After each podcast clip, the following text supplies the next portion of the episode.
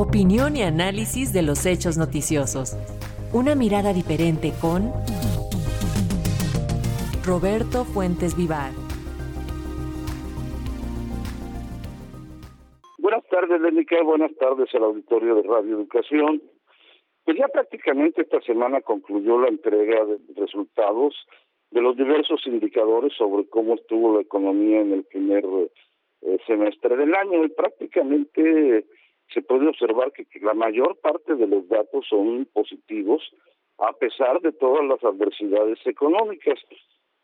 Por ejemplo, ayer eh, el gobierno de Estados Unidos dio a conocer los resultados de su balanza comercial entre enero y junio y ahí señala que el eh, intercambio comercial entre México y, el vecino país del norte pues llegó a un nivel récord de 38.700 millones de dólares. Estamos hablando de un incremento de 20% con respecto al año pasado. Y desde luego aquí lo interesante, hay varias cosas interesantes. La primera que México se está consolidando ya como segundo socio comercial de Estados Unidos, muy por encima de China. Ya estamos a 10 mil millones de dólares arriba de lo que obtuvo China de intercambio comercial.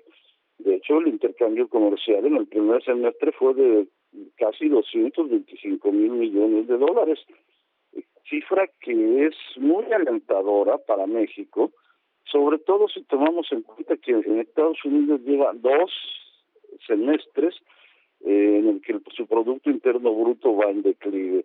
Y a pesar de eso, las exportaciones mexicanas siguen creciendo. Esto significa que precisamente los ciudadanos de Estados Unidos siguen comprando productos mexicanos a pesar de todo eh, el, problema interno que traen de una inflación mucho más alta que la de nuestro país y un crecimiento nulo de la economía.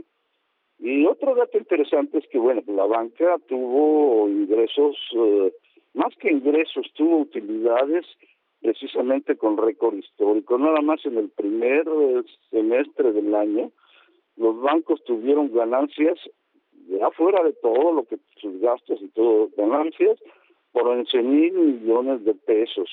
Cifra pues muy superior a los 78 mil millones de pesos del, eh, del año pasado. Y aquí hay que señalar una cosa importante. En mayo eh, se comenzó a presentar un fenómeno interesante porque otra vez las tarjetas de crédito se encuentran en un. De hecho, en mayo hubo un registro, el registro más alto de toda la historia en el número de tarjetas. Estamos hablando de que ya hay 30 millones de tarjetas de crédito y lo más seguro es que esta tendencia continúa durante todo el año. En lo que se refiere al mercado interno, al comercio, parece ser que precisamente el comercio y el mercado interno es lo que está manejando la economía y está evitando que tengamos problemas tan graves como los de Estados Unidos. En este sentido, por ejemplo, la Asociación Nacional de Tiendas de Autoservicio y Departamentales, pues informó que de, al cierre de junio tuvieron un crecimiento de 7.9% en sus ventas en las mismas tiendas y de 10% en sus eh, en lo que se llaman tiendas totales. ¿no?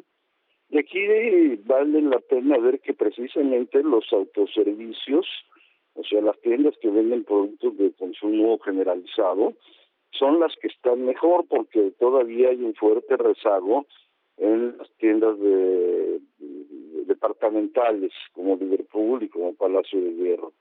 Y en este sentido también la Asociación Nacional de Abarroteros Mayoristas pues informó que al cierre de junio también tuvieron crecimientos de dos dígitos.